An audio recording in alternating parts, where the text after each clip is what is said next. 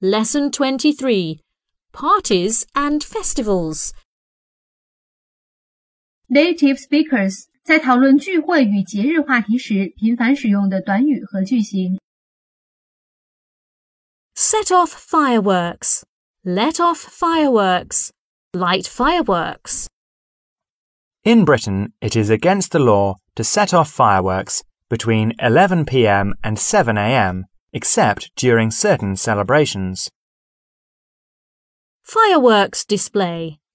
Fireworks show. It might rain tomorrow, so don't count on a fireworks display. Public events. They created a calendar to organize public events and work schedules. Ring in the new year. The church bells rang in the new year. New Year's resolution. Ryan made a New Year's resolution to quit smoking. Go overboard. They went overboard with the party preparation. Be ill equipped to do something. These young parents are ill equipped to cope with their children without extra help.